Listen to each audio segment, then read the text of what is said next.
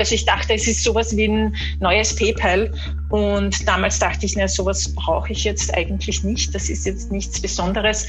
Und 2017 habe ich dann, äh, wie soll ich sagen, hat es ein bisschen Klick gemacht. Bitcoin. Kein neues PayPal, sondern eine Revolution. Daran glaubt nicht nur Anita Posch aus Wien, die Sie da gerade gehört haben. Der Bitcoin ist eine digitale Währung. Fälschungssicher soll er sein und ohne die alten Strukturen, ohne Banken.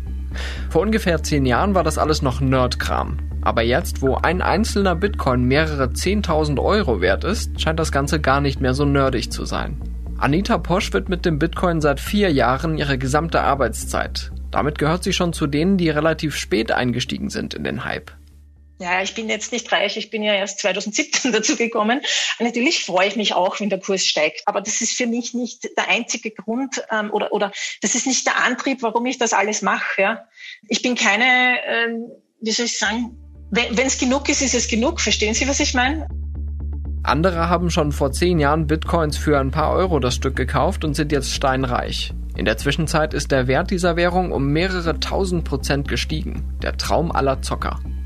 Es ist eine Blase, von der niemand seriös sagen kann, ob und wann sie platzt. Und eine Wette darauf, dass die Technologie hinter dem Bitcoin mehr kann, als Geld zu simulieren. Aber es gibt noch ein anderes Problem. Damit der Bitcoin funktioniert, müssen laufend gigantische Mengen an Strom in Rechenanlagen fließen, die das System aufrechterhalten. Der Stromverbrauch des Bitcoin ist mittlerweile größer als der ganzer Länder. Und viele der Rechenanlagen stehen in China, wo der Strom dann oft aus Kohlekraftwerken stammt. In den USA war der Bitcoin die Rettung für manche Fracking-Betreiber, die sonst wegen fallender Öl- und Gaspreise pleite gegangen wären. Ein fossiles Revival auf Kosten des Klimas. Da frage ich mich, warum ist so eine schmutzige Kryptowährung so beliebt? Und gibt es Hoffnung, dass sich an der Klimabilanz etwas ändert? Willkommen beim Stimmenfang, dem Politikpodcast vom Spiegel. Ich bin Marius Mestermann und Menschen, denen Bitcoin viel bedeutet, würden mich wahrscheinlich einen No-Coiner nennen. Ich besitze nämlich weder Bitcoins noch eine der tausenden anderen Kryptowährungen. No-Coiner hat aber noch eine andere Bedeutung. So nennen die Bitcoin-Hardliner herablassend die Leute, die dem Hype nicht trauen.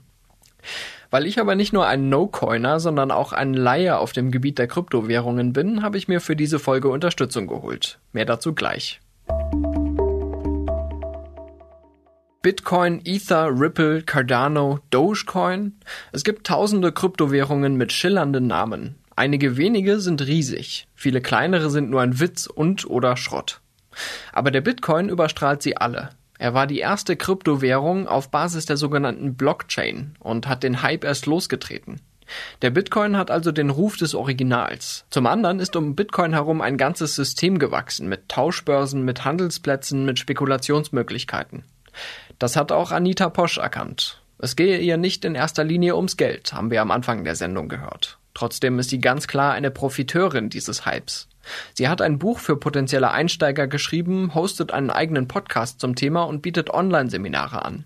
Für knapp 150 Euro sollen da auch blutige Anfänger lernen können, wie sie vom Bitcoin-Hype profitieren.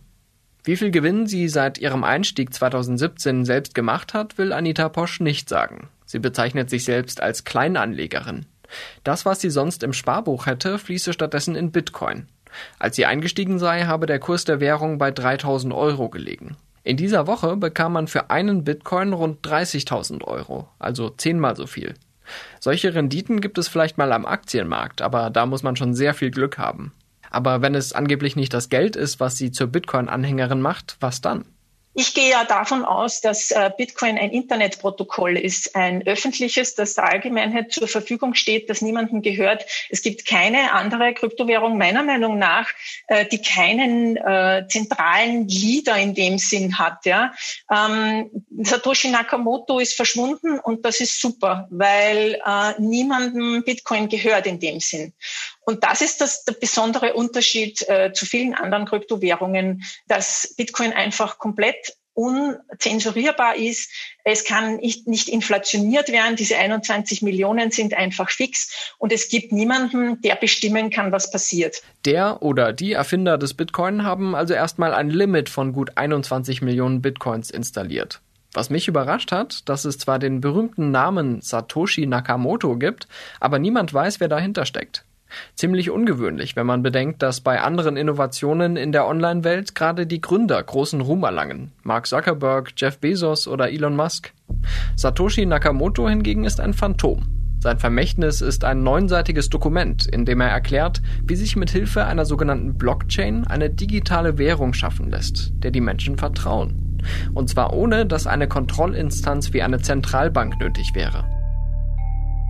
Das ist eben das, ähm, das Krasse, das, das Spannende an dem Bitcoin-Experiment. Also das Vertrauen wird da quasi täglich neu geschaffen, alle paar Sekunden durch Computerberechnungen. Und das sind Berechnungen äh, in einem Netzwerk, die eben sehr kompliziert sind.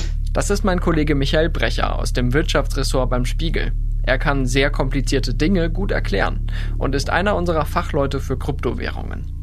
Das sind quasi Rätselaufgaben, die Computer lösen und dadurch entsteht Vertrauen und es wird ein grundsätzliches Problem gelöst, was man hat bei Digitalwährungen, nämlich die Frage, wie kann man dafür sorgen, dass jeder Bitcoin oder jeder Euro nur einmal ausgegeben wird? Bei Papiergeld ist es ganz einfach, da gibt es eine bestimmte Anzahl davon. Aber wenn ich das virtuell mache, muss ich eben sicherstellen, dass bei den Transaktionen nicht geschummelt wird. Und dafür hat der Bitcoin äh, Satoshi Nakamoto, von dem man nicht genau weiß, wer eigentlich sich dahinter verbirgt, eben eine geniale Lösung gefunden. Er hat komplizierte Rechenaufgaben äh, quasi entworfen in dieser Software.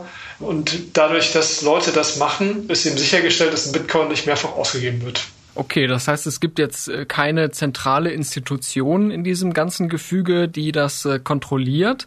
Jetzt gebe ich mal ganz offen zu, dass ich von dem Prinzip noch nicht so viel verstehe. Wie erklärt man einem Politikjournalisten und seinen Hörerinnen und Hörern denn diese, diese Funktionsweise? Also die Blockchain, die Technik, die da zugrunde liegt, ist eben gleichermaßen genial wie auch einfach kompliziert. Alle reden darüber, aber die wenigsten Leute, wenn wir mit denen Quatsch haben, wirklich verstanden, was da passiert.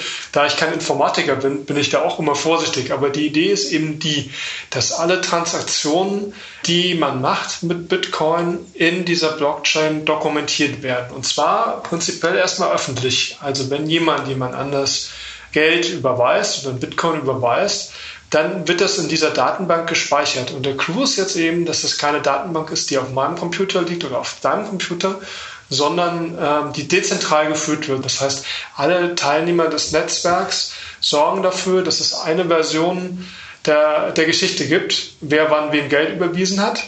und kontrolliert wird das von den sogenannten Bitcoin-Minern. Das sind die Leute, die äh, diese Berechnung durchführen auf ihren Rechnern und die werden dafür belohnt. Wer einen neuen Block in dieser Kette von Transaktionen berechnet, erfolgreich dieses Rätsel löst, ähm, der wird mit Bitcoin dafür belohnt. Und das führt eben dazu, ähm, dass man genau nachvollziehen kann, wer wann äh, Bitcoins erhalten hat innerhalb dieser Datenbank, in dieser, die immer ein Stück größer wird. Und das ist eben die Blockchain. Und wer sind diese Miner, von denen du gesprochen hast? Ja, das kann prinzipiell jeder selber machen. Also wenn du einen starken Computer zu Hause hast, könntest du Bitcoins meinen. Das würde eben nur recht lange dauern.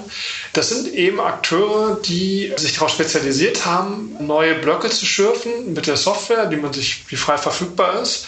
Und das sind eben auch kommerzielle Anbieter, recht viele, recht große, die nichts anderes machen, als wirklich äh, Mining-Farmen zu betreiben, auf denen neue Bitcoins berechnet werden. Und das ist eben einfach eine Art Wettrüsten, das sicherstellt, dass es nicht eine einzelne Person diese Transaktionshistorie fälschen kann. Und das wird beim Bitcoin gemacht, indem man eben einfach da Rechenleistung reinbuttert und damit auch Strom. Das Prinzip dahinter heißt Proof of Work. Die Miner konkurrieren darum, wer den nächsten Block in der Kette anhängen darf und dafür die Bitcoins bekommt. Das heißt, sie versuchen alle gleichzeitig diese Berechnungen durchzuführen, aber nur wer als erstes das Rätsel entschlüsselt, bekommt den Zuschlag. Und am Ende der Prozedur stimmen die Miner per Mehrheit darüber ab, ob die Transaktion korrekt ist. Die Rechenleistung der anderen Computer im Netzwerk wird also nur investiert, um dieses gegenseitige Vertrauen zu schaffen. Aber je mehr ein Bitcoin wert ist, desto attraktiver ist es für die Miner, bei dieser Energieverschwendung mitzumachen. Es gibt da mehrere Berechnungswege, weil man nicht genau weiß, welche Computer nutzen diese Bitcoin-Miner eigentlich. Forscher aus Cambridge zum Beispiel, die kommen dann auf diese Zahl, dass man sich da bewegt, da irgendwo zwischen Belgien und den Niederlanden. Ich habe nachgeguckt, zuletzt mal das 80 Terawattstunden. Das ist schon viel Strom, so gesehen. Ne? Man kann sagen, es sind fast 0,3 Prozent der globalen Stromproduktion, das ist nicht wenig. Aber man kann natürlich auch sagen, dafür, dass es eine Währung ist, Zahlungsmittel, das ohne Banken funktioniert, ist es nicht viel. Also für Bitcoin-Fans wäre es eben der Preis, den man zahlen muss dafür. Man hat ja all das, was man in der realen Welt braucht. Banken, Finanzministerium, Geldtransporte, Geldautomaten, das braucht man in der Bitcoin-Welt ja alles nicht mehr. Wenn man fair das gegenüberrechnen würde, käme da ja wahrscheinlich auch ein ziemlicher Stromverbrauch raus. Also das liegt im Auge des Betrachters, was man aus der Zahl macht. Die Bitcoin-Gemeinde wehrt sich vehement gegen den Vorwurf der Stromverschwendung. Einige der Argumente hat auch Anita Posch in unserem Gespräch vorgebracht der hohe Energieverbrauch hat damit zu tun, dass das äh, System gesichert wird. Also da geht es ja nicht um einzelne Transaktionen, sondern darum, dass das gesamte Geld, das in Bitcoin drinnen ist, also ungefähr eine Billion US-Dollar, gesichert wird vor Hacks. Und das ist zwölf Jahre lang gelungen. Und ähm, es ist gleichzeitig eine Verankerung in der Realität.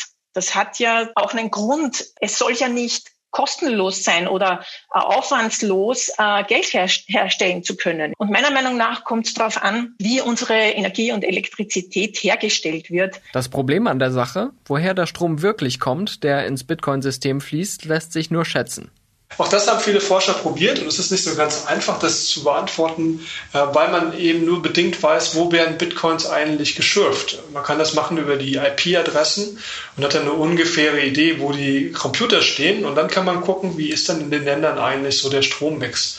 Und da gibt es verschiedene Studien, die zu unterschiedlichen Ergebnissen kommen.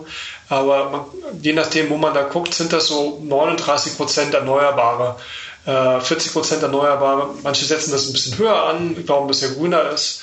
Ähm, andere sagen, es ist niedriger und es ist mehr Kohlestrom drin. Das hängt auch damit zusammen, dass es in China sich zum Beispiel ändert. In der Regenzeit ähm, ist es so, dass da viel erneuerbare Energie vorhanden ist, die von den Minern auch genutzt wird. Manche von denen ziehen dann um, die, also die haben die Rechner wirklich dann im Truck und fahren die dann woanders hin, wo das mit Kohlestrom gemacht wird. Das ist einer der vielen Widersprüche in der Bitcoin-Welt. Das System war mal mit dem Anspruch gestartet, transparent und nachvollziehbar zu sein. Das scheint aber nur für die Transaktionen zu gelten und nicht für den Schürfprozess. Das muss man aber nicht so machen. Es gibt einen ganz äh, charmanten Ansatz, der das Problem äh, löst. Also bei Bitcoin beweist man, dass man viel Arbeit gemacht hat, Proof of Work, indem man viel Rechenleistung mobilisiert. Und man kann das aber eben auch machen, indem man einfach einen großen Anteil einbringt. Proof of Stake heißt diese Alternative. Die Mitglieder des Netzwerks müssen also nicht mehr Rätsel lösen mit enormer Rechenleistung, sondern die Transaktion wird dadurch abgesichert, dass jedes Mitglied digitale Münzen hinterlegt. Die Belohnungen sind dann zum Beispiel Transaktionsgebühren. Wie viele Transaktionen ein Mitglied verifizieren kann, hängt nicht mehr von der Computerpower ab, sondern wie viele Anteile es an der Währung hält. Dieses Modell bevorteilt also jene, die schon viel haben. Die Abschreckung für Betrüger ist, dass sie das hinterlegte Kapital verlieren können. Also man muss einfach dann Geld da rein, reinlocken. Das ist dann für eine Zeit lang ist es quasi gesperrt. Ich komme da nicht mehr ran. Dafür bekomme ich natürlich was, nämlich neue Währung. Ähm, das heißt, da gibt es quasi eine Art Zins drauf, aber man hat eben diesen horrenden Stromverbrauch nicht mehr. Und das ist ein Modell, was bei Ethereum zum Beispiel, das ist also die große Nummer zwei in den Kryptowährungen, ähm, also die Währung heißt Ether, das Netzwerk heißt Ethereum, schon benutzt wird ähm, im kleinen Maßstab und wo die aber hinwollen. Das klingt vielversprechend, ist bei Ethereum aber bislang noch ein Plan für die Zukunft. Nächstes Jahr soll bei der zweitgrößten Kryptowährung der Umstieg von Proof of Work auf Proof of Stake erfolgen. Einige wenige Coins arbeiten schon länger mit dem energieärmeren Prinzip, aber die sind bei weitem nicht so beliebt wie Bitcoin und Ether. Das Stromproblem lässt sich also nicht wegdiskutieren, gerade wenn Kryptowährungen jetzt parallel zum bisherigen Geldsystem existieren. Der Energieverbrauch kommt erstmal on top und das in dieser kritischen Phase bei der Bekämpfung der Klimakrise. Von daher ähm, führt ja kein Weg dran vorbei, dass die Bitcoin-Community sich eben diese Frage stellt, wie man mit dem Energieabdruck ähm, umgeht. Und man müsste es ja nicht so machen. Ne? Das Problem ist einfach, da stecken jetzt so viele Ressourcen von den Minern drin äh, und auch von den Nutzern, dass die von diesem Modell wahrscheinlich nicht abgucken werden. Der Hebel, um Bitcoin wirklich klimafreundlicher zu machen, liegt also eher bei der Energiewende. Aber dass sich plötzlich alle Miner zu grünem Strom verpflichten, ist doch eher Wunschdenken. Der Profit steht bei vielen im Vordergrund. Wie einige in der Bitcoin-Szene so ticken, kann man ganz gut am Slang ablesen. Den Schmähbegriff No-Coiner habe ich eingangs ja schon erwähnt, aber es gibt noch ein paar andere Ausdrücke, die ziemlich tief blicken lassen. Wenn jemand in der Szene fragt, when Lambo, Dann will er oder sie wissen, wann man mit seinen Bitcoin-Investments endlich genug Profit gemacht hat, um sich einen Lamborghini zu leisten. Bei diesem Krypto-Hype ist der Traum vom schnellen und einfachen Reichtum die stärkste Triebfeder. Es gibt in dieser Szene aber auch den Glauben, dass man mit dem Bitcoin und dem dahinterstehenden Blockchain-Prinzip positive Veränderungen für die Allgemeinheit erreichen kann. Daran glaubt auch die Bitcoin-Promoterin Anita Posch. Sie beschreibt sich selbst als sehr grün und als konsum- und wachstumskritisch. Damit meint sie aber nicht das Wachstum des Bitcoin-Kurses, sondern das der Weltwirtschaft. Also ich habe eigentlich Raumplanung studiert vor einigen Jahrzehnten und das heißt, das Zusammenleben von Menschen und auch ein gesundes, produktives Wirtschaften etc. hat mich immer interessiert. Dann äh, 97, 98 habe ich, wie das Internet aufgekommen ist, habe ich festgestellt, hu, das interessiert mich viel mehr, die Möglichkeiten, globale Kommunikation, wie kann uns das näher bringen, ähm, welche neuen äh, Wirtschaftsformen können sich da ergeben. Das heißt, ich bin seit dem Jahr 2000 im Bereich Webdesign und äh, E-Commerce Thomas tätig gewesen und habe dann 2016 festgestellt, dass mich das irgendwie nicht mehr ähm, befriedigt, sagen wir es mal so. Im April 2017 hört Posch einen Vortrag der Wiener Wirtschaftsinformatikerin Shermin Wojemgir über Bitcoin und die Blockchain. Und da habe ich dann beschlossen, das interessiert mich. Ähm, da kommt irgendwie alles zusammen, was ich bisher so gemacht habe. Und ich habe verstanden, dass es die Welt oder die, die Ökonomie und die Finanzwirtschaft und vor allem das Internet der Werte sozusagen auch zu schaffen und Wert zu versenden, dass das ein wahnsinniger Fortschritt und eine, eine Evolution des Geldes auch sein kann. Shermin Wojemgir, die Inspiration von Anita Posch, sagte der Deutschen Welle vor drei Jahren mit großem Optimismus, Optimismus? Wir können diese Technologie als universelle Befreiungsmaschine verwenden, damit wir eine bessere, dezentralere Gesellschaft mit weniger Bürokratie äh, kreieren, die einer globalen Welt gerechter wird. Wenn wir es nicht richtig gestalten, können wir mit derselben Technologie auch eine universelle Kontrollmaschine schaffen. Und um das nicht zu tun, müssen wir uns auch wirklich mit allen, aus allen Blickwinkeln mit dieser Technologie auseinandersetzen. Wenn man sich das Grundprinzip nochmal vor Augen ruft, klingt es eigentlich auch ganz romantisch. Zahlungen mit Kryptowährungen können direkt von Person zu Person getätigt werden. Es braucht keine Bank als Kontrollinstanz dazwischen. Und wenn Menschen ihr Kapital nicht bei den Banken deponieren, schwindet auch deren Einfluss im globalen Finanzsystem. Es ist natürlich kein Zufall, dass die Entstehungsphase des Bitcoin-Hypes mit der weltweiten Finanzkrise von 2008-2009 zusammenfiel. Anita Posch veröffentlicht auf ihrer Website nicht nur Tipps für Bitcoin-Interessierte, sondern zum Beispiel auch Interviews mit Aktivistinnen und Aktivisten. Mir geht es darum, darum mache ich ja auch so viele Interviews mit Leuten aus Afrika oder Südamerika, weil es mir darum geht, dass die das benutzen können auch. Ähm, dass die, ähm, ich meine, ich war in Simbabwe und habe dort mit Leuten gesprochen, weil ich wissen wollte, kann das jetzt wirklich helfen? Ähm, und wenn man sich anschaut, unter welchen Umständen und wie bevormundet die leben, die, die, wenn sie dort ein Unternehmen haben und etwas importieren wollen, müssen sie die Zentralbank vorher fragen, ob sie das dürfen. Und das dauert dann bis zu 30 Tagen, bis sie die Genehmigung bekommen oder nicht. Bis dahin ist natürlich die Bestellung schon wieder halb verfallen, beziehungsweise äh, die einheimische Währung ist nur mehr die Hälfte wert. Ja? Und für diese Leute, den, ich habe dort einmal einen Vortrag gehalten, die haben sofort verstanden, worum es geht, äh, als ich gesagt habe, es gibt keine Inflation, es kann dir auch niemand wegnehmen. Oder ich habe mit einer Flüchtlingshelferin aus Eritrea gesprochen. Ja. Flüchtlinge dort werden gekidnappt, äh, misshandelt und als äh, quasi gegen Geld dann freigelassen. Äh, und sie zahlt jetzt quasi ihre Helfer in Äthiopien, die für sie Researcharbeit etc. machen, die zahlt sie jetzt in Bitcoin, weil über einen US-Dollar äh, sie Geld verlieren würden. Ja? Und sie sagt eben auch, wenn wir jetzt alle Bitcoin nutzen würden, dann würden wir unseren Diktator stürzen, weil die hätten kein Geld mehr, die kontrollieren ja das Geldsystem. Und das sind die Dinge, die mich wirklich interessieren. Eine Kryptowährung, die Diktatoren stürzen kann? Sie merken schon, der Bitcoin wird längst nicht nur mit finanziellen Werten aufgeladen. Gerade in Ländern mit instabiler Währung und staatlichen Repressionen setzen einige Menschen große Hoffnungen auf Kryptowährungen. In den Show Notes finden Sie ein paar Links zu diesem Thema. Das heißt aber noch lange nicht, dass die Hoffnungen auch wahr werden. Nehmen wir zum Beispiel den Bitcoin. Dessen Netzwerk kann aktuell pro Sekunde sieben Transaktionen verarbeiten. Der Zahlungsdienstleister Visa schafft nach eigenen Angaben in derselben Zeit mehrere Zehntausend. Der Bitcoin ist also eher eine Wertanlage, aber eben eine hochspekulative. Allerdings sieht auch mein Kollege Michael Brecher ein politisches Potenzial in Kryptowährungen. Wenn ich jetzt zum Beispiel in der Türkei wohnen würde, wo meine Währung an rapide an Wert verloren hat, weil äh, die schlechte Notenbankpolitik machen, weil Herr Erdogan da ständig äh, reingrätscht, ähm, dann ist es natürlich super, wenn man Bitcoin hat, mit dem man äh, Wert aufbewahren kann und mit dem man auch Dinge bezahlen kann. Ähm, oder wenn man an El Salvador denkt, äh, ein Land, das jetzt den Bitcoin ja als gesetzliches Zahlungsmittel einführen will, da kommt ganz viel Geld aus dem Ausland hinein von Experts, die das überweisen wollen.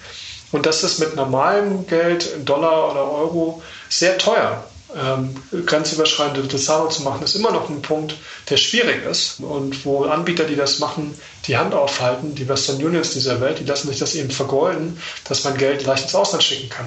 Die Kryptocoins treten also mit zwei Systemen in Konkurrenz. Einmal mit dem Geschäftsmodell von Banken und anderen Finanzdienstleistern, andererseits mit den Staaten, die um ihr Geldmonopol fürchten. Und wenn sie das nicht missbrauchen, hat es ja auch einen Sinn. Der Staat kann mit seiner Geldpolitik die Wirtschaft ankurbeln, er kann Steuern erheben, Banken beaufsichtigen und Kundinnen und Kunden schützen. Auch wenn Behörden die Finanzströme hinter Kriminalität und Terrorismus aufdecken wollen, brauchen sie klar geregelte Zugriffsmöglichkeiten. Dieser Konflikt mit dem staatlichen Geldmonopol sei schon in der Anfangsphase des Bitcoin angelegt gewesen, sagt Michael. Kryptowährungsfans würden jetzt sagen, äh, wir brauchen eigentlich die staatlichen nicht mehr, weil der Bitcoin was schafft, ähm, was staatliches Geld nicht hinbekommt, nämlich wirklich dezentral, äh, wirklich demokratisch zu sein, in dem Sinne, dass man ihn nicht manipulieren kann. Ne? Es gibt keine staatlichen Eingriffe. Es kann niemand verhindern, dass man damit Geld bezahlt.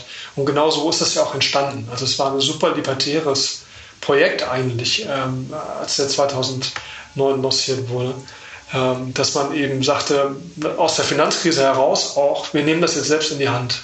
Ähm, ne, wir wollen nicht, dass unser Geld plötzlich mit Negativzinsen belegt wird. Das klingt ja relativ romantisch, anarchisch. So, ähm, man äh, hat da kaum Beschränkungen, man äh, ist nicht auf den Staat angewiesen. Aber ist das nicht auch ein Traum für Kriminelle eigentlich? Das ist dieses Janusköpfige, äh, das in Bitcoin von Minute eins an begleitet. Also äh, es ist natürlich ähm, so, Bitcoin-Fans sagen, Geldwäsche gibt es auch bei normalen Banken, kein Problem. Ähm, Inflation haben wir nicht. Aber das ist natürlich eine sehr naive Sicht darauf, weil es natürlich so ist, dass der Bitcoin äh, im Darknet einfach ein beliebtes Zahlungsmittel ist. Und andere Kryptowährungen sind dann auch viel besser für geeignet, äh, weil die Nachverfolgbarkeit überhaupt nicht mehr gegeben ist. Beim Bitcoin haben es ja schon angedeutet, man kann durchaus sehen, wer den wann wen überwiesen hat. Ähm, aber das bedeutet, äh, natürlich bringt dieses, äh, dieses anarchische auch ein Riesenkonfliktpotenzial. Und die Frage ist, wie gehen Staaten damit um? Das kann doch ein Staat eigentlich nicht wollen, oder? Ja, und das ist ja genau das Dilemma, mit dem sich jetzt ähm, auch westliche Demokratien äh, da konfrontiert sehen. Also was macht eine EZB, was macht eine Bundesbank? Äh, mit dem, mit dem Bitcoin, der da entsteht. Man hat es sehr lange laufen lassen und dann ist eben äh, die, die, der Zugriffsort äh, sind die Bitcoin-Börsen, dass man die stärker reguliert, um da sicherzustellen, dass die gucken, wo kommen die Geldströme her, wo gehen die hin. Aber letztlich ist es natürlich auch eine Bedrohung für das Geldmonopol, äh, das der Staat hat, klar, aus staatlicher Perspektive. Und deswegen gibt es ja auch schon Überlegungen, also man kann es dann entweder einhegen, soweit, ähm, indem man einfach diese Schnittstellen kontrolliert. Oder man sagt, okay, offensichtlich gibt es da einen Bedarf für elektronisches Geld, wir machen das jetzt selbst. Diese Überlegung gibt es ja auch, ähm, also einen E-Euro oder einen digitalen Euro zum Beispiel zu machen. Alle großen Notenbanken äh, zerbrechen ja sich jetzt den Kopf drüber, wie man dieser äh, neuen Geldart was entgegensetzen kann, ähm, quasi aus der eigenen Brauerei. Gleichzeitig ist ausgerechnet beim Bitcoin nicht mehr viel übrig vom ursprünglichen Anarchismus. Heute ist er attraktiv, weil er eben auch von Investoren als Ziel wahrgenommen wird, ähm, weil man das selbst auch bei der Bank kaufen kann. ähm, das ist ein bisschen kurios. Und damit ist natürlich die Frage, warum braucht man ihn dann eigentlich noch ähm, in der Welt, in der es ja genug andere Währungen gibt? Und das ist eine Glaubensfrage. Dazu habe ich auch eine Sprachnachricht erhalten von Maurice Konrad. Er ist 21 Jahre alt, Klimaschutzaktivist bei Fridays for Future und Mitglied im Stadtrat von Mainz. Außerdem studiert er Informatik. Und er gehört definitiv zu denen, die an den Bitcoin glauben. Ich stimme nicht zu, dass der Energieverbrauch von Bitcoin ein Problem ist, sondern ich glaube sogar, dass er notwendig ist. Kryptowährungen, aber vor allem die dahinterstehenden dezentralen Netzwerke, man könnte auch sagen die Blockchain, ist meiner Meinung nach die wichtigste Errungenschaft unserer demokratischen und digitalisierten Gesellschaft in, im 21. Jahrhundert. Und zwar, weil sie eben als einzige, als einzige Lösung die Probleme im Bereich Sicherheit und dem Partizipieren aller Menschen auf der Welt an dieser Welt lösen. Maurice Konrad fordert zwar auch, dass man den Bitcoin so schnell wie möglich klimaneutral machen sollte. Alles andere hätte mich bei einem Fridays-Aktivisten auch überrascht. Aber vor allem betont er das Potenzial der Blockchain-Technologie für Menschen in aller Welt. Über die Hälfte der Weltbevölkerung hat keinen Zugang zu Banksystemen. Entweder weil sie in fragilen oder korrupten Staaten leben, weil sie politisch unterdrückt werden oder weil ihnen schlicht die Infrastruktur fehlt. Oder sie wohnen aus Versehen quasi im falschen Land und werden aktuell vom Handel mit der Weltwährung US-Dollar ausgeschlossen und können dann eben keine ähm, coolen Systeme wie PayPal und so weiter nutzen. Tja, Pech gehabt. Gerade dort sollen Kryptowährungen also eine Alternative bieten, die der Staat nicht kontrollieren kann. Außerdem könnten künftig andere Prozesse an den Bitcoin gekoppelt werden und von dem Vertrauen profitieren, das mit Proof of Work geschaffen wird, glaubt Maurice Konrad. Das würde dann bedeuten, dass zwar immer noch viel Strom verbraucht wird, aber dass auch so etwas wie Verträge oder digitale Kommunikation damit abgesichert wird, ohne dass eine dritte Instanz dazwischen steht. Und wenn wir das mitbedenken, dann wird die Formel oder die, die, die, der, der wird der CO2-Fußabdruck von Bitcoin oder nicht, wird der Energiefußabdruck von Bitcoin ein ganz anderer, weil er sich halt auf mehr Applikationen erstreckt als nur diese Applikation Geld. Das heißt, auch wenn man sich aktiv für den Klimaschutz einsetzt, kann man dem Bitcoin-System offenbar etwas Positives abgewinnen. Andererseits ist vieles davon noch Zukunftsmusik und es ist alles andere als eine Selbstverständlichkeit, die erhoffte Klimaneutralität auch zu erreichen. Ungeachtet dessen scheinen der Bitcoin und andere Kryptowährungen langsam in Bewusstsein der breiten Masse anzukommen. Die Finanzindustrie stellt den Leuten Dienstleistungen zur Verfügung, damit sie mit wenigen Klicks teilhaben können am Kryptohype. Die Ironie ist nur, dass damit ja wieder eine dritte Instanz dazukommt, die auch personenbezogene Daten sammelt und den schönen Traum von der anarchischen Bitcoin-Welt durchkreuzt. Und wenn Kryptowährungen für die meisten nur eine spektakuläre Geldanlage sind, dann geht es nicht mehr um hehre politische Ziele, sondern wirklich nur um Profite. Ich glaube, man wird eine Art Spaltung sehen. Ja, also es gibt noch immer noch genug in der Community und vor allem auch unter den Developern und in den in den einzelnen Firmen, die entstanden sind und ähm, die Produkte auf Basis von Bitcoin anbieten. Also das Ethos grundsätzlich ist schon noch da, aber Sie haben natürlich recht. Ähm, es geht in Richtung Mainstream. Äh, Banken, große Institutionen, Hedgefonds, alle wollen natürlich jetzt ähm, in Bitcoin reingehen und das auch für sich nutzen und äh, das stimmt schon. Ähm, das wird vor allem im, im Mainstream oder in den, in den Medien etc. Alles, was man mitbekommt, da geht es um Preis und wer investiert und wer ist der nächste Billionär, der jetzt äh, sagt, ich habe jetzt zehn Prozent in meinem Portfolio. Ähm, das stimmt, aber das ist zum Beispiel für mich etwas, was ich natürlich mitbekomme und beobachte, aber nicht der Grund, warum ich im Bitcoin bin. Ja, tatsächlich wurde gerade in diesem Frühjahr ja sehr viel über den Bitcoin-Preis gesprochen. Also wenn man sich jetzt anschaut, was da für eine Achterbahnfahrt Start war in den letzten Monaten, da war der Bitcoin mal mehr als 50.000 Euro wert. Ich glaube, jetzt sind es noch knapp 30.000. Ähm, wird Ihnen da nicht manchmal mulmig, wenn Sie diese Schwankungen sehen? Nein, weil man sich an das gewöhnt. Und äh, wir sind gerade in einem Bullenmarkt. Also alle vier Jahre wird die Menge der ausgegebenen Bitcoin halbiert. Äh, dadurch entsteht dann im Laufe der Jahrzehnte diese, dieses Maximum an 21 Millionen. Und jedes Mal in den äh, darauffolgenden sechs, zwölf, äh, 18 Monaten äh, steigt dann der Kurs. Das ist ein Muster, das man schon kennt aus den letzten äh, zwölf Jahren.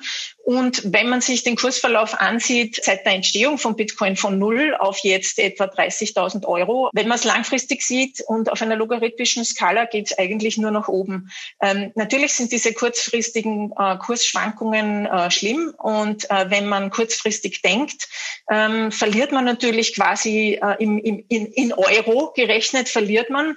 Aber ich habe immer noch genauso viel Bitcoin wie vorher. Ja? Also und ich äh, bin relativ sicher, dass sich das im Laufe der Zeit äh, wieder ändern wird und irgendwann wieder nach oben geht.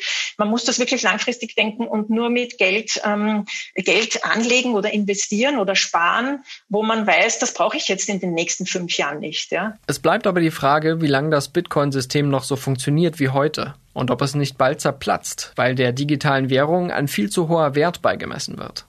Anita Posch hat ja gerade erzählt, dass alle vier Jahre automatisch die Menge der ausgegebenen Bitcoins halbiert wird. Das letzte Mal ist das 2020 passiert. Seitdem kriegen die Miner für einen Block in der Blockchain nur noch 6,25 Bitcoin. Das bedeutet, der Anreiz, diese enorme Rechenleistung aufzubringen, nimmt mit der Zeit ab. Es kann also sein, dass sich das Minen und damit die Abfertigung von Transaktionen irgendwann nicht mehr lohnt, wenn der Bitcoin gleichzeitig an Wert verliert. Das heißt, das ganze System ist eigentlich auf ständiges Wachstum ausgelegt und lebt davon, dass alle immer dran glauben, dass es funktionieren wird. Und solche Dynamiken locken natürlich auch Betrüger an. Hey, hey, hey. Der Mann mit der übermotivierten Stimme ist Carlos Matos.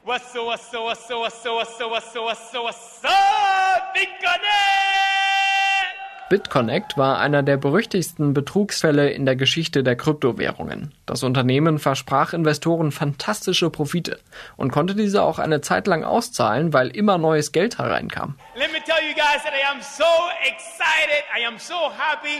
Irgendwann fiel aber auch der US-amerikanischen Finanzaufsicht auf, dass es sich um ein Schneeballsystem handelt. Und der energiegeladene Investor Carlos Matos wurde endgültig zum Meme. Wenn Sie sich für den Fall interessieren, finden Sie in den Show Notes einen weiterführenden Link. BitConnect ist ein abschreckendes Beispiel dafür, wie böse blindes Vertrauen enden kann. Und es zeigt, dass staatliche Stellen bei diesen Hypes genau hinschauen sollten, auch aus eigenem Interesse. Die Bundesregierung hat seit 2019 eine sogenannte Blockchain-Strategie. Die hat bisher noch nicht besonders viel ergeben, aber sie weist darauf hin, dass in der Blockchain mehr steckt als Kryptowährungen. Man kann damit natürlich viel mehr machen, als nur äh, eine virtuelle Währung zu überweisen. Und das ist das, ähm, was, glaube ich, auf die Blockchain-Strategie der Bundesregierung darauf abzielen soll. Oder warum es für den Staat lohnt, sich das anzuschauen. So eine dezentrale Datenbank hat ja auch noch andere Vorteile für andere Einsatzzwecke. Ähm, man erlebt das jetzt zum Beispiel exemplarisch bei der Diskussion um den Impfpass. Auch da ist ja die Frage, welcher ist echt, welcher ist gefälscht. Kann ich mir selber online kaufen und hab den dann. Ne? Man, man, könnte so Anwendungszwecke, kann man mit so einer Blockchain, ähm, kann man viel, äh, viel drauf aufbauen, könnte man drauf aufbauen, wenn man es eben clever macht. Das braucht aber eben viele Vorbedingungen. Und ich glaube, dafür die Weichen zu stellen, das war der hehre Vorsatz dieser Strategie. Sind Kryptowährungen sozusagen der klassische Anwendungsfall von Blockchain oder gibt es da Bereiche, ähm, die jetzt schon viel weiter sind, über die wir gar nicht so viel nachdenken? Nee, also ich glaube, die Kryptowährungen sind nach wie vor der, der größte und der bekannteste. Das Problem bei der Blockchain ist, es ist eine sehr elegante Technik, aber wenn man sich dann die Einsatzzwecke en Detail anguckt, dann kommt da schnell die Frage, ob die wirklich einen Mehrwert bietet mit dem, was sie da macht. Das ist auch ein bisschen eine Glaubensfrage. Also sie löst ja vor allem dann ein Dilemma oder ein Problem, wenn man viele Akteure hat, die sich nicht vertrauen. Wenn man jetzt überlegt bei Geld, dann ist es ja zum Beispiel jetzt schon so, dass es in digitaler Form eigentlich im überwiegenden Teil bewegt wird von A nach B zwischen Banken und Zentralbanken. Also es gibt lange nicht so viel Bargeld, wie wir alle Geld auf unseren Konten haben. Und das interessiert niemanden im Alltag, weil einfach das Vertrauen da ist, im Normalfall zumindest, wenn nicht gerade Finanzkrise stattfindet, zwischen Banken und Zentralbanken, dass diese, diese Forderungen eben gedeckt sind, dass man das jederzeit zu Geld machen könnte. Warum brauche ich dann eine dezentrale Datenbank, um das zu verwalten? Ne? Man kann also die Frage stellen, welchen Mehrwert bringt die Blockchain in so einem Fall? Und das bei vielen anderen Einsatzzwecken ist es eben ähnlich. Ähm, am Anfang war die Euphorie da extrem groß. Jeder hat ein Startup, jeder Konzern schaut, schaut sich das an. Wenn es an die Implementierung geht, wird die Luft eben dann auch oft dünner. Was nicht heißen soll, dass da nicht noch super Anwendungen kommen. Also da passiert auch extrem viel in dem, in dem Crypto-Space und da ist sicher auch noch einiges, was auf uns zukommt. Wir haben uns in dieser Folge sehr stark auf die Kryptowährungen fokussiert, weil das die ersten großen Anwendungsfälle von Blockchain-Technologie sind. Und ich denke, man kann Bitcoin und Co. kritisch sehen und gleichzeitig davon ausgehen, dass in der Blockchain noch viel Potenzial steckt. Sonst tappt man vielleicht in dieselbe Falle wie die Leute, die nach der Dotcom-Blase vor 20 Jahren das Potenzial des Internets unterschätzt haben. In absehbarer Zeit werden aber noch die Kryptowährungen im Vordergrund stehen. Und die sind auch im Bundestagswahlkampf ein Thema. Zwar keins, mit dem man die Wählerinnen und Wähler vom Hocker reißt, aber es gibt immerhin ein paar Ideen in den Parteiprogrammen. Schauen wir doch mal, was drin steht. Bei der CDU heißt es, dass Deutschland eine Hochburg der Blockchain-Technologie werden soll. Bei staatlichen Planungsverfahren will die Partei die Blockchain-Technologie nutzen, um Urkunden und Akten zu digitalisieren. Die Grünen schreiben, eine Aushöhlung des Geld- und Währungsmonopols durch private Währungen mächtiger Großkonzerne lehnen wir strikt ab. Ähnliches liest man bei der Linken. Geld und Währung müssen Teil staatlicher Souveränität bleiben. Eine schleichende Privatisierung lehnen wir ab. Die FDP schreibt hingegen, sie begrüße alternative Tauschmittel wie Kryptowährungen auf Blockchain-Basis und wolle die Schaffung eines verlässlichen rechtlichen Rahmens fördern und weiterentwickeln. Im Programm der SPD, der Partei von Finanzminister Olaf Scholz, tauchen die Worte Krypto oder Blockchain nicht auf. Dafür steht dort der Satz, wir lehnen eine Privatisierung von Währungen ab. Und die AfD verliert in ihrem Programm kein Wort zu Kryptowährungen. Sie positioniert sich nur gegen die Einführung digitaler Währungen durch Zentralbanken. Mein Kollege Michael Brecher sieht die Politik in einem Zwiespalt. Einerseits will sie ihren Einfluss auf das Finanzsystem nicht einbüßen, andererseits sollen Innovationen nicht im Keim erstickt werden. Aber egal wie optimistisch man für die Zukunft ist, das aktuelle Aushängeschild der Blockchain-Technologie, der Bitcoin, ist von Nachhaltigkeit noch weit entfernt, sowohl was den Energieverbrauch angeht, als auch bei der Kursentwicklung kein Mensch weiß ja, wohin Kurse sich bewegen. Ne? Bitcoin-Leute glauben natürlich daran, dass, äh, dass die Währung sich stärker verbreitet und dass sie weiter an Wert gewinnt. Kaufen die heute und spekulieren eben darauf, dass sie einen Wertzuwachs hat. Wenn man darüber nachdenkt, ist der Bitcoin eigentlich als Zahlungsmittel echt schlecht. Und das ist eben auch der Grund, warum der zum Bezahlen ganz wenig benutzt wird. Also Bitcoin-Geldautomaten gibt es in Deutschland schon länger, aber Wer, wer verwendet die? Wer macht das? Ähm, es geht eigentlich tatsächlich den vielen Nutzern eben darum, äh, des Bitcoin, dass der einfach weiter an Wert gewinnt. Man spekuliert da drauf. Und das ist eben keine Währung. Das ist dann eher eine Geldanlage, die man da vor sich liegen hat. Glauben Sie, dass das wirklich nachhaltig ist? Ja, ich bin überzeugt davon, dass das nachhaltig ist. Also das geht nicht mehr weg, das ist da. Äh, mich erinnert das immer sehr an 1995, 96, äh, wo nicht klar war, was ein E-Mail und ein Klammeraffe ist oder ob das doch die URL ist im Browser. Ähm, ich habe damals nicht mal gewusst, wie man Amazon schreibt. also äh, ich, wir sind genau in dieser Zeit. Die Anzahl der User, die Adaption, der, also das Userwachstum, wir sind jetzt ungefähr da. Ähm, so viele User, wie jetzt äh, Bitcoin nutzen, haben 1997 das Internet benutzt.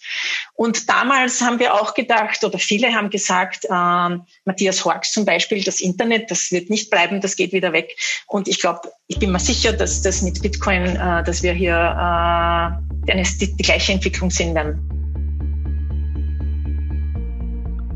Der Bitcoin und andere Kryptowährungen sind mit vielen Versprechen aufgeladen. Schneller Reichtum, unbestechliche Wertanlage, ja sogar ein Werkzeug für politische Umstürze sehen manche darin. Für die Durchschnittsbürgerin in Deutschland stellt sich eher die Frage, wie man vielleicht ein bisschen mitverdienen kann beim Hype. In der Corona-Krise sind riskante Anlageformen wie Aktien sehr beliebt geworden. Auch beim Bitcoin hat das wahrscheinlich eine Rolle gespielt. Wo sonst kann man heutzutage von solchen Renditen träumen? Man könnte aber auch fragen, wo sonst kann man so schnell sein Geld verbrennen, wenn die Blase platzt? Die Grundidee beim Bitcoin mit den dezentralen Netzwerken ist schon charmant. Und man möchte ja auch nicht zu denen gehören, die in 20 Jahren belächelt werden, weil sie die Blockchain für Quatsch hielten. Vorausgesetzt, die Klimabilanz der Kryptowährungen wird wirklich besser, warum geben wir ihnen nicht die Chance? Andererseits versprechen diese digitalen Währungen Lösungen für Probleme, die man vielleicht besser anders lösen sollte. Wenn Menschen ihren Regierungen und ihrer Währung nicht vertrauen und ihr Geld lieber in eine Software stecken, die kaum jemand versteht, dann ist das ein Problem. Und die verbreitete Kultur in der Bitcoin-Szene, Zweifler zu verspotten und sich für astronomische Gewinne zu feiern, hat mit demokratischen Idealen auch eher wenig zu tun. In jedem Fall ist es wichtig, dass man sich kritisch mit der Blockchain-Technologie und ihren Potenzialen auseinandersetzt. Wenn diese Innovationen unsere Welt verbessern sollen, dann braucht es darüber einen offenen Dialog und nicht nur Zukunftsversprechen. Das war Stimmenfang, der Politik-Podcast vom Spiegel. Die nächste Stimmenfang-Folge gibt es wie immer am kommenden Donnerstag auf spiegel.de, Spotify, bei Apple Podcasts und in allen üblichen Podcast-Apps. Ich bin Marius Mestermann und bei der Produktion wurde ich diese Woche unterstützt von Jelena Berner, Ole Reismann, Olaf Häuser, Marc Glücks und Philipp Wittrock. Unsere Stimmenfangmusik kommt von Davide Russo.